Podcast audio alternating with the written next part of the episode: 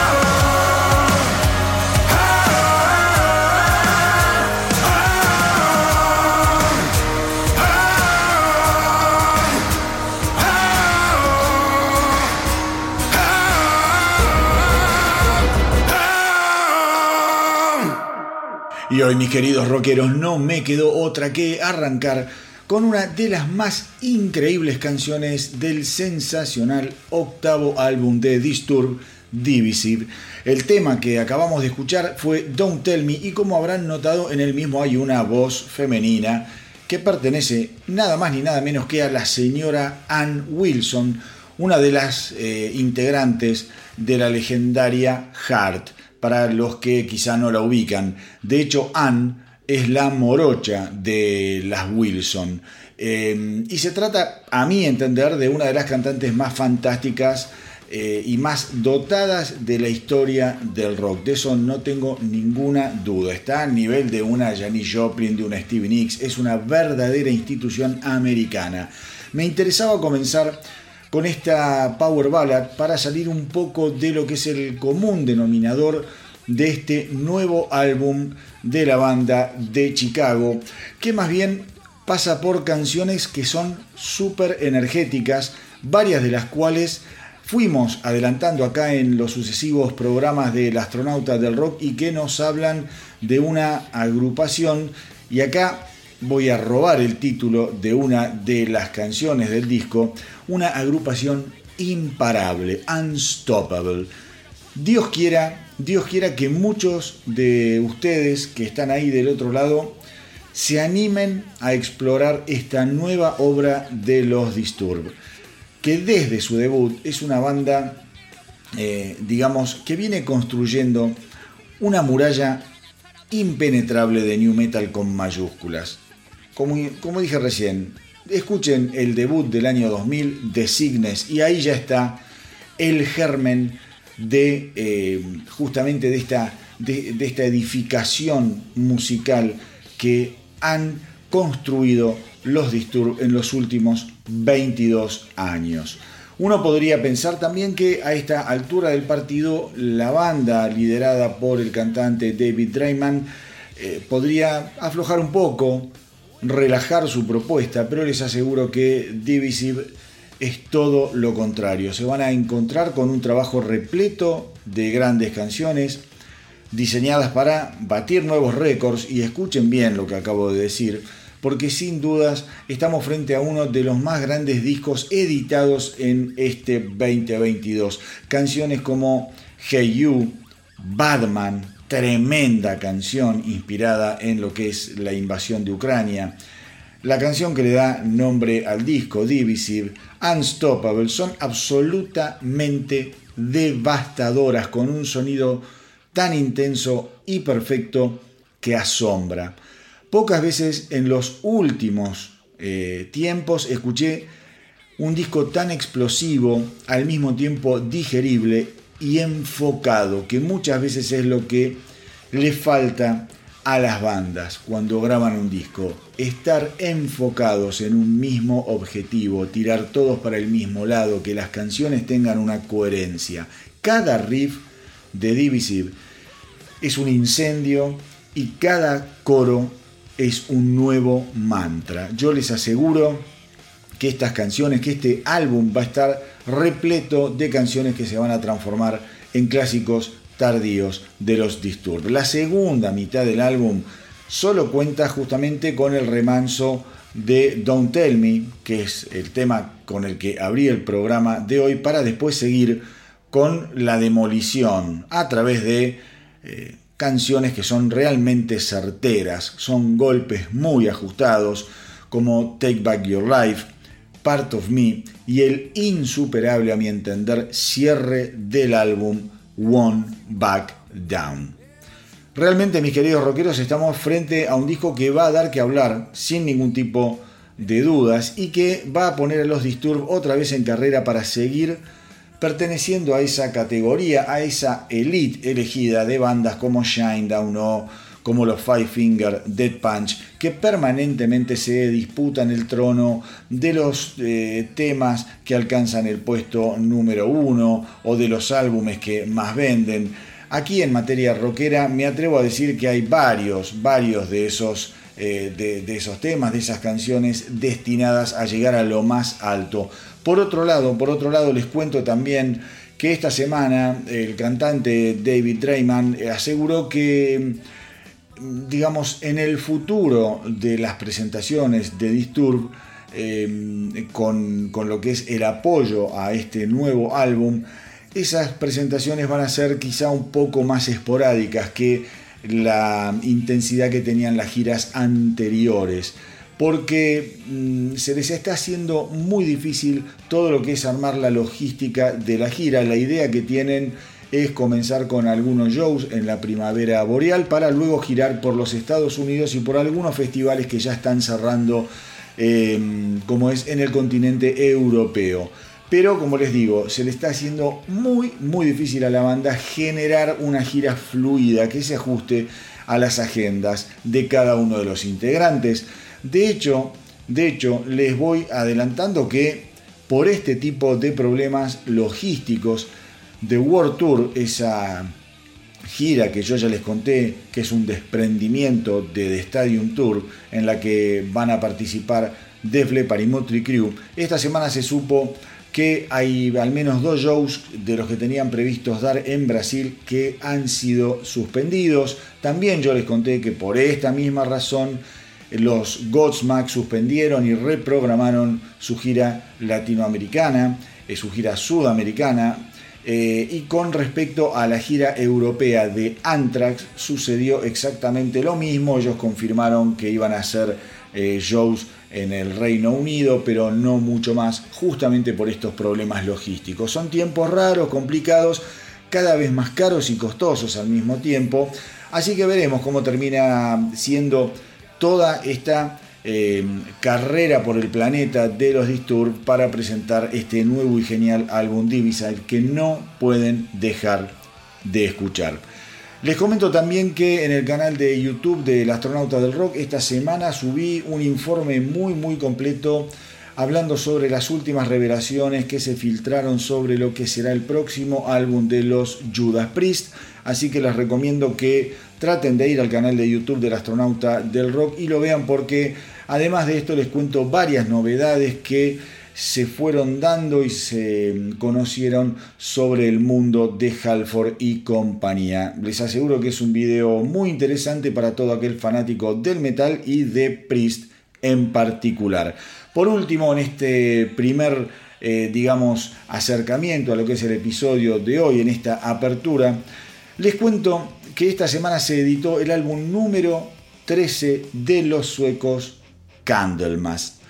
Sweet Evil Sun se llama esta clase magistral de Doom Metal, súper accesible al mismo tiempo, pesadísimo y de una oscuridad que por momentos resulta espeluznante y que nos deja bien bien en claro que la salud de esta institución del metal aún después de sus 40 años de historia, está absolutamente impecable. Un álbum de tan solo 10 canciones que son un gusto escuchar.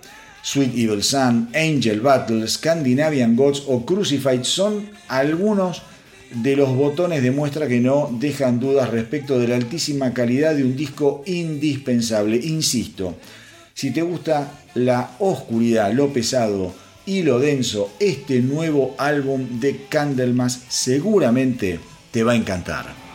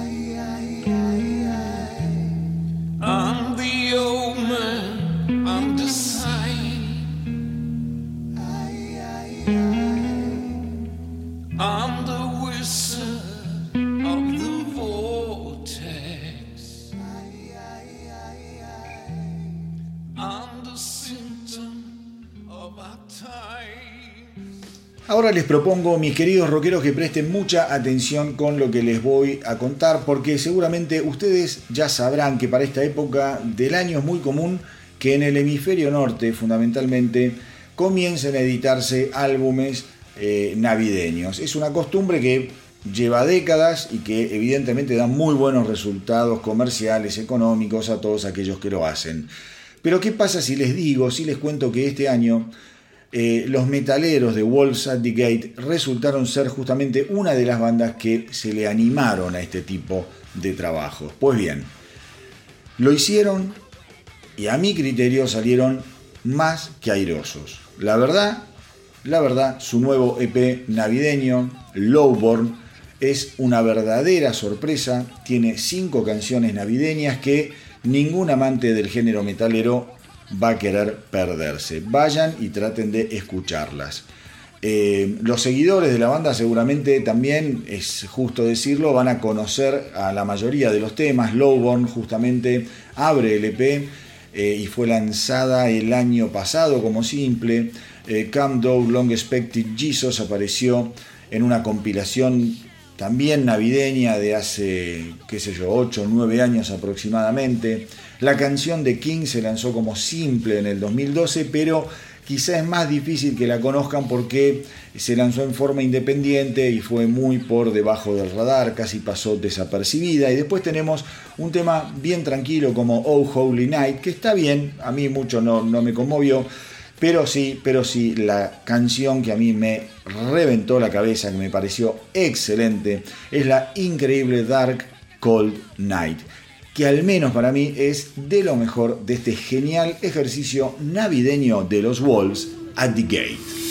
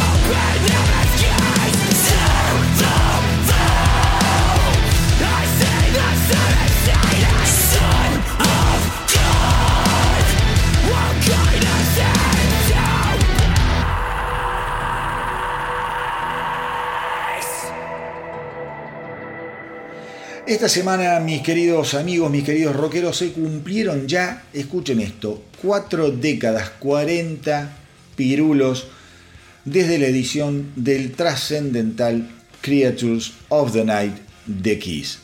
El álbum, recordemos que fue editado el 13 de octubre de 1982 y que se convirtiera en el primer álbum grabado eh, solo por los dos líderes de la banda, originarios, ¿no? Estoy hablando de Gene Simmons y Paul Stanley, dada la salida ya de Ace Frehley, que en un momento, en un primer eh, momento, había participado de las sesiones de, de, este álbum, pero que definitivamente luego no siguió adelante como miembro de Kiss. El álbum, a decir verdad, fue un fracaso al momento de su edición, llegando solo al puesto número 45 de la Billboard y no fue certificado eh, disco de oro hasta el año 1994 e increíblemente ninguno de los simples que se extrajeron de este álbum logró entrar en el Billboard Hot 100. Un fracaso terrorífico para Kiss, que ya venía sufriendo una caída libre desde hace unos cuantos años.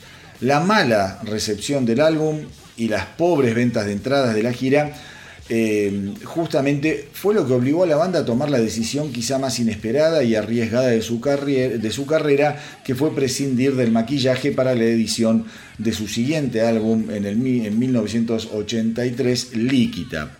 Eh, para mí fue una de las jugadas de marketing más efectivas que recuerde la historia del rock, de buenas a primera y tan solo por mostrar las caras y también, y también hay que decirlo, de la mano de un muy buen disco como fue Liquid Kiss volvió a las primeras planas y a los primeros puestos de los charts de todo el mundo rockero. Pero dado el fracaso de Creatures of the Night, eh, ¿por qué es que Kiss se dispuso a editar una versión conmemorativa eh, de, de los 40 años? Para mí, para mí, mis queridos rockeros, es muy simple la respuesta, porque creo que Creatures of the Night con el correr de los años terminó por ser considerado como el álbum que devolvió a los Kiss a su costado más filoso y rockero, y varias de sus canciones formaron parte, eh, digamos, en las décadas subsiguientes del setlist en vivo de la banda. Creatures of the Night, devastadora y grandilocuente, tremenda canción. Ese disco también tenía eh, Saints and Sinner, una canción de rock pesado indiscutible, Rock and Roll Hell, con eh, Simmons, Brian Adams y Jim Balance en los créditos, y después tenía las indiscutibles I Love It Loud, I Still Love You, una de las power ballads más increíbles, increíbles de la historia del rock, eh, y después la incendiaria War Machine, otra vez con el trío Simmons, Adams y Balance eh, en la composición. Eh, digamos, estas canciones que le mencioné, creo que le dan forma a un álbum sencillamente excepcional. El tiempo, el tiempo lo fue rescatando. El trabajo en sí mismo eh, es una criatura que exuda el espíritu de Simmons por donde se lo analice. Es, creo que el álbum en donde Simmons canta más que Paul Stanley, hasta la edición de Revenge en 1992, este trabajo fue considerado de lo más pesado de la carrera de la banda y por varios años sería, esto también lo digo yo, eh, para mí el último álbum que nos presentaría a un Gene Simmons realmente enfocado en sacar de su letargo a Kiss luego de pasar por unos años en las sombras gracias a discos como Dynasty and Masked y fundamentalmente esa obra espantosa y delirante llamada Music from the Elder. Y justamente, justamente una de las sorpresas que trae esta edición especial por los 40 años de Creatures of the Night es la versión en vivo de War Machine grabada en Sioux, Iowa, el 30 de diciembre del año 1982.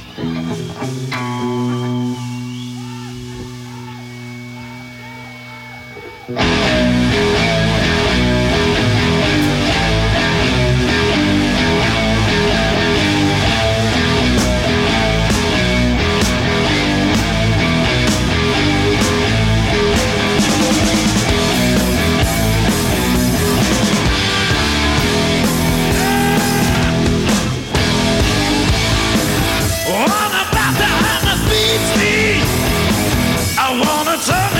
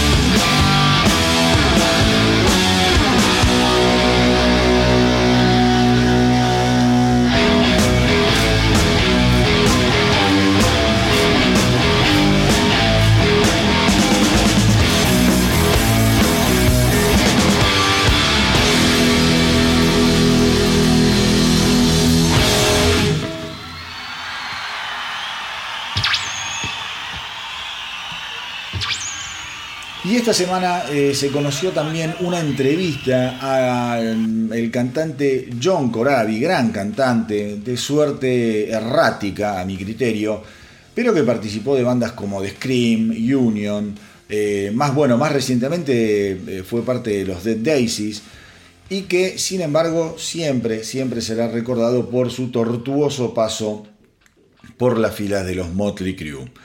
Eso fue allá por más o menos eh, la mitad, la segunda mitad de los años 90, cuando Motley Crue eh, grabara justamente el álbum homónimo en el año 1994, que inmediatamente se convirtió en un rotundo, estrepitoso y quizá injusto fracaso luego de la salida de Vince Neil. Si bien en un primer momento hay que decirlo, el álbum llegó al puesto número 7 de la Billboard, en poquito tiempo después eh, digamos, todo eso comenzó a derretirse, a derrumbarse, en medio obviamente de la incandescente nube quiroplástica del movimiento grunge que arrasó con todo y lo dejó a este disco absolutamente en el olvido. Sin embargo, sin embargo, en sus nuevas declaraciones, Corabi admitió que los años en los que permaneció relacionado con los Motley Crue fueron años que le cambiaron absolutamente la vida. Por los contactos que logró hacer, que eso después lo llevaron a tocar con otra gente de gran categoría. Y también dice que en, retrospectiva, toda aquella época, eh, sin él ser un tipo religioso o de fe, en el fondo cree que por algo sucedió.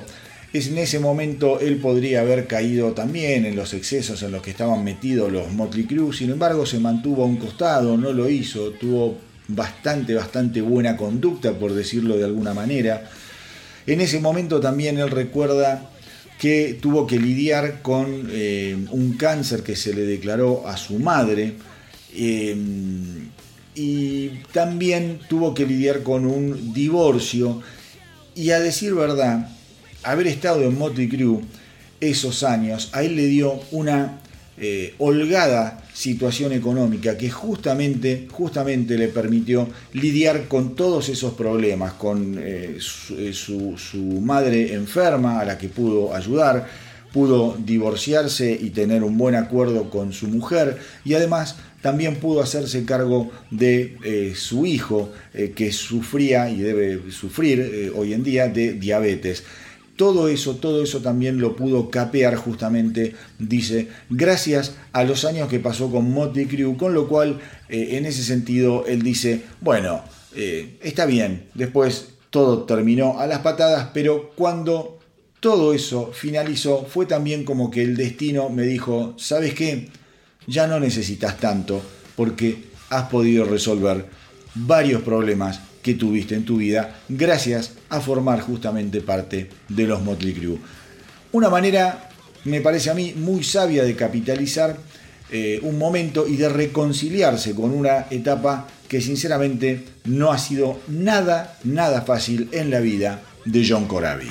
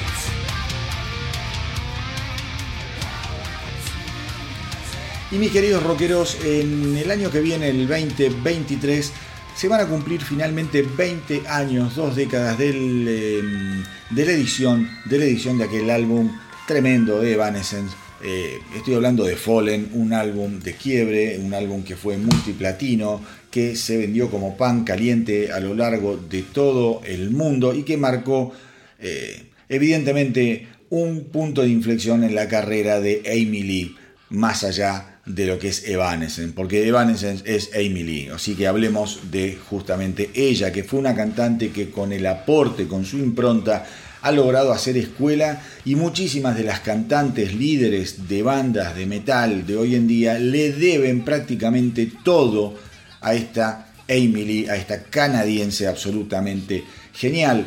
¿Qué se puede decir de Fallen? Un álbum que vendió, ya les digo, 7, 8, 9 millones de copias solamente en los Estados Unidos, que dio simples maravillosos como Going Under, My Immortal, esa balada, eh, digo, que, te causa escalofríos. Eh, otra canción fue Everybody's Full. Digo, fue un álbum terrible para la carrera de Evanescence. Ganaron el premio Grammy en el 2004 a Mejor Artista Nuevo. También ganaron el Grammy a Mejor Interpretación de Hard Rock y un poco le comienzan esta semana a preguntar a Emily si tiene algún plan para conmemorar el 20 aniversario de semejante trabajo. Ella dice que algo probablemente hagan, no lo tiene muy en claro, pide que los fans no se ilusionen con nada especial. Lo que sí, lo que sí. Eh, está eh, prácticamente decidido. Después esto puede cambiar, estas son declaraciones, ¿no? Pero lo que tiene absolutamente decidido hoy en día es que lo que no quiere hacer es una gira en la que toque eh, el álbum Fallen de principio a final, como suelen hacer la mayoría de las bandas cuando se conmemora un nuevo aniversario de un disco emblemático. Eh, recordemos también que Bring Me the Horizon, Bring Me, the Horizon, Bring Me to Life eh, fue mm, eh, el año pasado una canción que después de 19 años de su lanzamiento llegó, llegó al puesto número 5 de la Billboard en los Estados Unidos. Eh, y también fue el primer sencillo número uno de Evanescence en el Reino Unido. Y fue una canción que en agosto pasado, en agosto pasado, también llegó eh, a lo más alto de lo que es la lista de iTunes en los Estados Unidos. Eh, una cosa realmente increíble, la vigencia, la vigencia de Fallen aún 20 años después de eh, su edición. Con respecto a Bring Me to Life, Amy Lee dice que hay un elemento en esa canción que evidentemente conecta inmediatamente con el público más allá de las generaciones, más allá de las edades de las personas que lo escuchen. Dice que cuando la canción es tocada en vivo, lo que se produce en un estadio, en un teatro, es algo realmente, realmente muy, pero muy conmovedor y muy impresionante.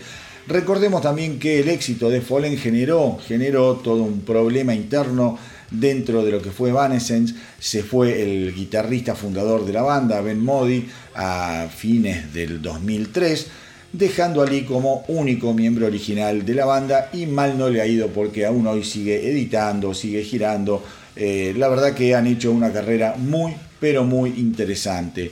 Em, digo, no sé qué será de, em, de esta conmemoración. Yo creo que cuando hay un disco como Fallen que ha em, representado tanto para los fans, para la banda, para la industria musical en sí, yo creo que merecen, estos son los discos que realmente merecen eh, ser recordados, recordados eh, más allá de hacer quizá una edición especial del álbum. Eh, me parece que tienen que ser honrados en vivo. Quizá dentro, yo, a ver, yo tuve la oportunidad de ver lo que fue la gira de Rush, cuando llegaron acá a la Argentina, que tocaron todo Moving Pictures, en su totalidad y obviamente después lo rodearon, lo rodearon de otras canciones, de grandes clásicos. Yo creo que estos discos, estos discos merecen, merecen un tratamiento realmente especial cuando se llegan a estos aniversarios tan importantes. Veremos qué sucede en este caso. Por ahora, Emily, como les dije, no tiene nada, nada definido.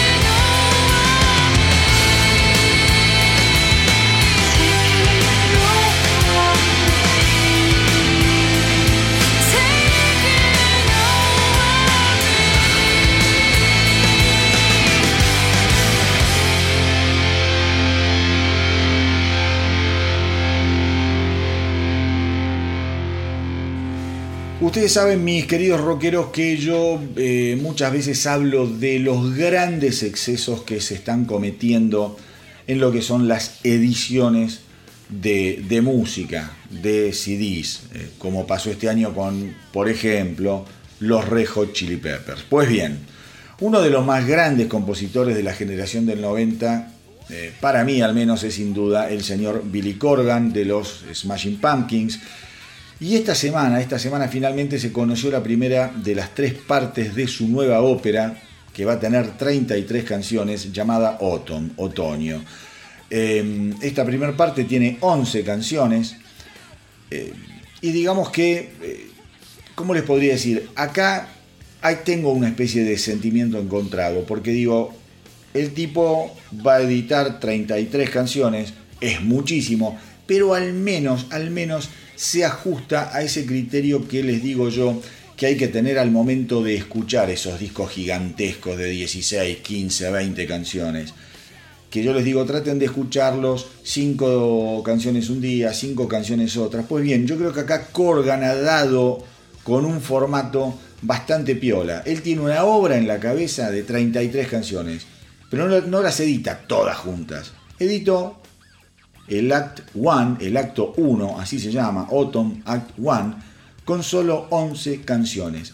Eso me parece que hace mucho más accesible, accesible eh, la escucha de eh, la obra en su totalidad a medida que vayan saliendo la parte 2 y la parte 3. En lo que a mí respecta, y como prácticamente todo, todo lo que escupen los Smashing Pumpkins, eh, Autumn Act One me, resultó genial, me pareció inquieto, muy innovador a nivel sonido y ritmos. Es un disco por momentos muy para arriba. Tiene, qué sé yo, es un disco que por momentos lo podés bailar.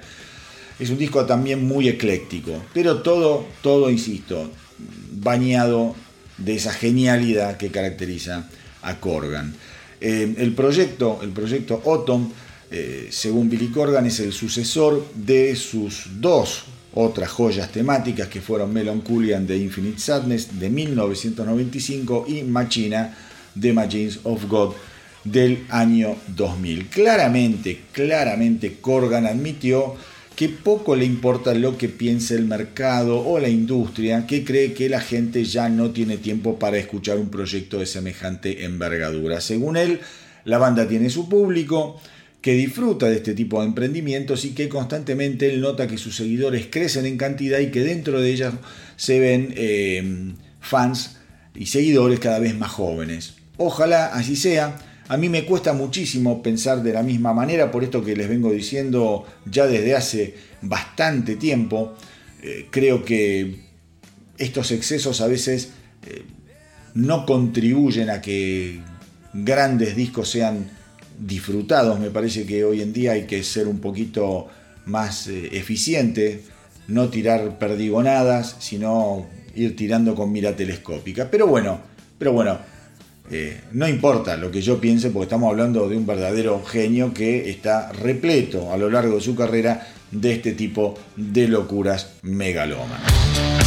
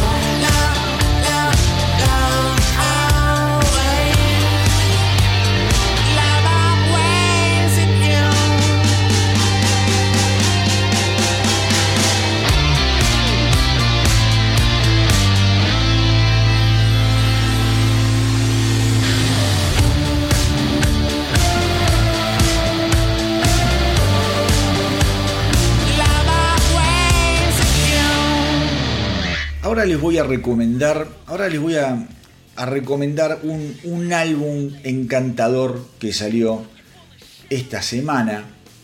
Es todo muy raro porque, digo, se trata de una banda que tuvo un montón de idas y vueltas.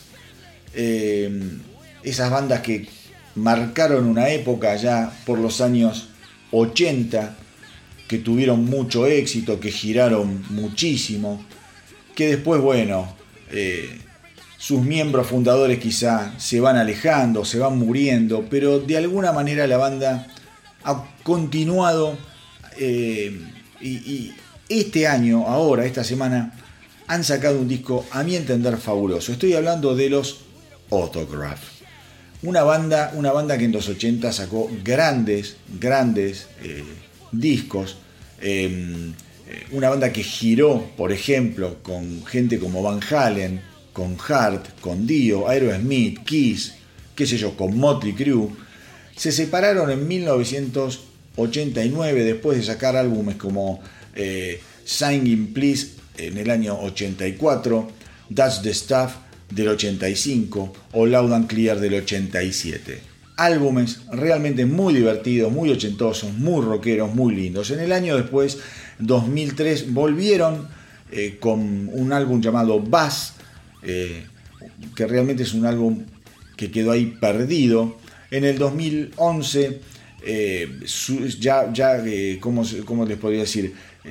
sin su líder, sin su líder cantante y compositor, eh, Steve Plunkett, eh, se reunieron, el tipo tuvo además eh, la onda, el consentimiento, les dio para que pudieran seguir utilizando el nombre de, de Autograph. Y bueno, y siguieron sacando discos, EP, qué sé yo. grabaron un EP que llamó Louder. En el 2017 sacaron Get Off Your Ass. Todos discos bastante, bastante interesantes. Después empezaron a pasar las cosas que pasan. Eh, el, eh, murieron algunos, eh, algunos, eh, algunos músicos de la banda, el baterista Kenny Richard falleció, el tecladista Steven Isham también, el bajista Randy Rand, se, murió este año, digo, no fue quedando nadie, no fue quedando, quedando nadie. el guitarrista original, Steve Lynch, se las tomó en el año 2019, pero como yo les contaba la semana pasada, hay bandas, hay bandas que logran ir más allá de sus formaciones originales. Esas bandas que quizá tienen caras fantasmas. Cuando yo les hablaba de Foreigner y les conté que yo los vi y no había ningún miembro original porque Mick Jones estaba enfermo, bueno, Autograph acaba de sacar un álbum tremendo que se llama Beyond. Y es un álbum que un poco está dedicado justamente eh, al bajista Randy Rand, que como les decía murió en abril de este año. Yo les aseguro, yo les aseguro que este álbum de Autograph Beyond es encantador. Es un álbum de hard rock buenísimo, bien, bien FM. Algunas, algunas canciones parecen sacadas de esas películas de los 80 que musicalizaron gran parte de nuestras vidas.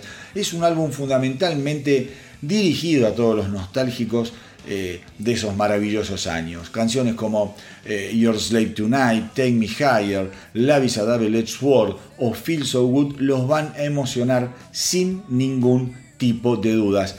Los Autograph hoy en día no serán los mismos, pero aún así suenan como si el espíritu de sus miembros originales hubiera estado ahí en el estudio de grabación repartiendo ideas, yates y coros memorables para este nuevo puñado de canciones realmente extraordinarias.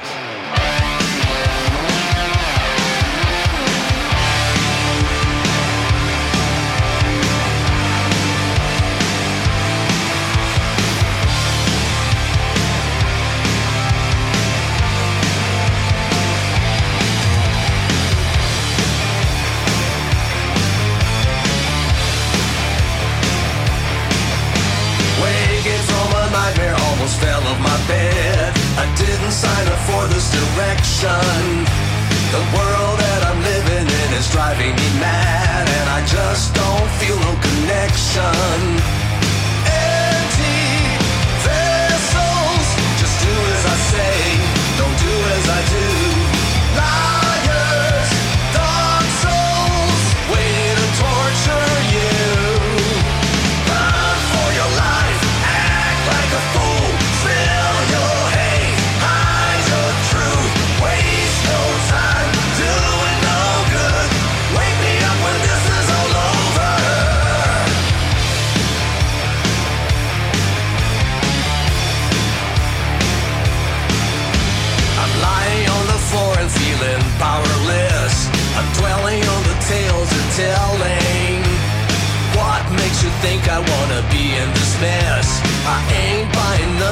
Sell.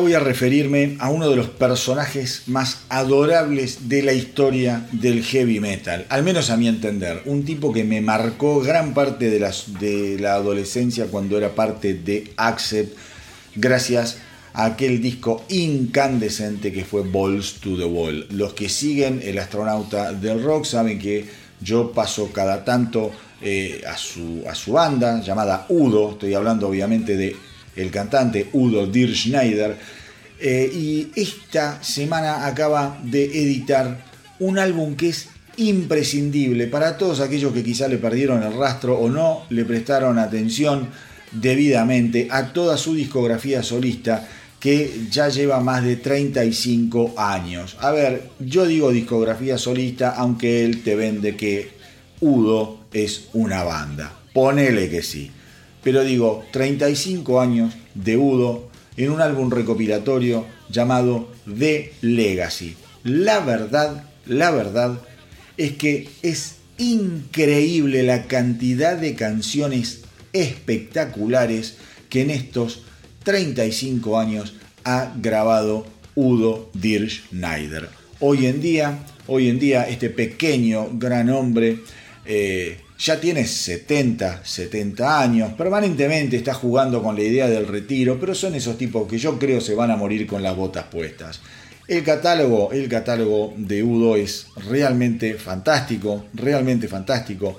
Creo que The Legacy le hace eh, un, gran, un gran favor, eh, como es a la banda, para que, como digo, todos aquellos que no le prestaron la debida atención puedan tener un acercamiento definitorio a través de 33 canciones que son maravillosas. Además, además eh, de en estas 33 canciones hay algunas, algunas rarezas. Eh, les cuento por otra parte que, eh, como es el, el ex, el ex eh, bajista de Accept, se unió, se unió a Udo para lo que va a ser la próxima gira que va a estar arrancando ahora, eh, creo que el 22 de noviembre, y que va, lo va a llevar por Barcelona, Madrid, Santiago de Compostela, Burgos, eh, Villalba y qué sé yo. eh, digamos, después seguramente van a salir por el resto de Europa. Yo les decía también que hay cuatro canciones que son rarezas dentro de estas 33 eh, obras maestras de Udo. Las canciones son Wilder Life, Falling Angels, Dust and Rust y para mí, para mí, la que no pueden, no pueden dejar de escuchar y que justamente ahora la voy a poner, que es espectacular, la canción What a Hell of a Night. Vamos a escucharla y cuando la escuchen, si ustedes no son fans o nunca le prestaron atención a, Udo Dirk Snyder, yo les aseguro que después de escuchar eh, What a Hell of a Night, van a ir y se van a fumar las 33 canciones de esta carrera fantástica, fantástica del señor Udo Dirk Snyder.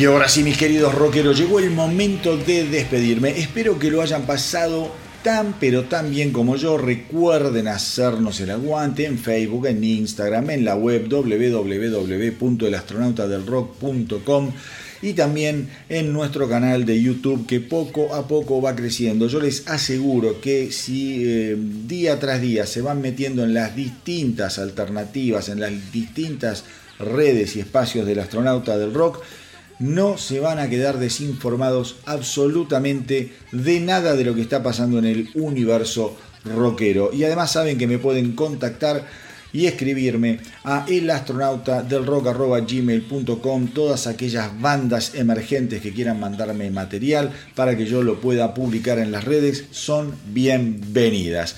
Y hoy para despedirme hasta la semanita que viene elegí cerrar el programa con una de las bandas más controvertidas y menospreciadas de los últimos años, me refiero a Nickelback, que acaba de editar su nuevo, y quiero remarcar esto, estupendo álbum Get Rolling. Acá en el Astronauta del Rock ya habíamos tenido algunos adelantos como el tremendo, el tremendo tema eh, rockerísimo de apertura del álbum llamado San Quentin. También habíamos escuchado a mi criterio lo más flojito del álbum, la olvidable Those Days. Eh, pero más allá de que esa canción a mí me encendió algunas luces de alarmas, tengo que admitirlo, eh, también tengo que decir que este nuevo trabajo de los canadienses es absolutamente excepcional, extraordinario y tan divertido que por momentos, por momentos conmueve. Yo sé que es un deporte mundial para mucha gente pegarle a los Nickelback y creo también que eso hace que mucha gente ni siquiera se tome el trabajo de escuchar lo que verdaderamente hacen con detenimiento. Estamos hablando de una banda súper exitosa, sin dudas de las más exitosas de los últimos 20 años, con todo tipo de récords sobre sus espaldas.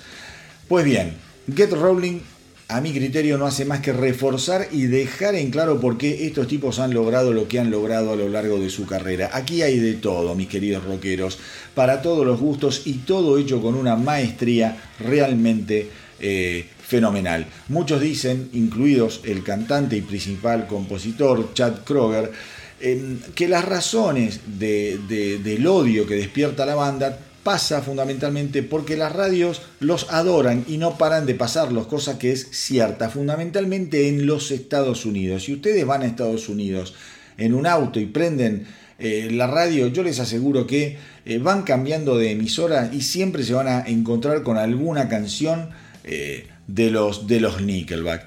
Y saben qué, mis queridos rockeros, si ustedes son de los que los detestan, les voy a recomendar que no escuchen la radio por unos cuantos meses, porque sin lugar a dudas las canciones de Get Rolling van a sonar hasta el hartazgo nuevamente. Y es que Nickelback nació para eso, para invadir las estaciones radiales sin piedad y a fuerza de canciones memorables. High Time, Vegas Bomb, la enigmática Tidal Wave, la eh, irresistible Just One More que cierra el álbum. Digo, son algunas, algunas de las canciones que han sido compuestas, hechas para matar. Aquí no hay relleno, aquí no hay relleno. A mí no me gustó Those Days, pero conozco mucha gente a la que sí le encantó ese simple. Acá no hay medias tintas. Nickelback se tomó 5 años desde el último álbum y lo han sabido aprovechar sin ningún tipo de duda. Por favor, despréndanse, despréndanse de todos los prejuicios y métanse de lleno en Get Rolling. No lo dejen pasar. Y si hoy arranqué con una balada de Disturb, ahora para no romper el hechizo de un programa que creo ha sido maravilloso a nivel informativo y a nivel musical, voy a cerrar con la gran balada de Get Rolling que se llama Does Heaven Even Know You're Missing. Y como siempre les digo, hagan correr la voz para que nuestra tripulación no pare de crecer. Espero que les haya gustado el episodio de hoy. A mí me encantó hacerlo y compartirlo con ustedes como siempre. Gracias por estar ahí, gracias por apoyar la propuesta y por los mensajes que no paran de llegar. Cuídense mucho, mucho, muchísimo hasta la semanita que viene. Y que viva el rock.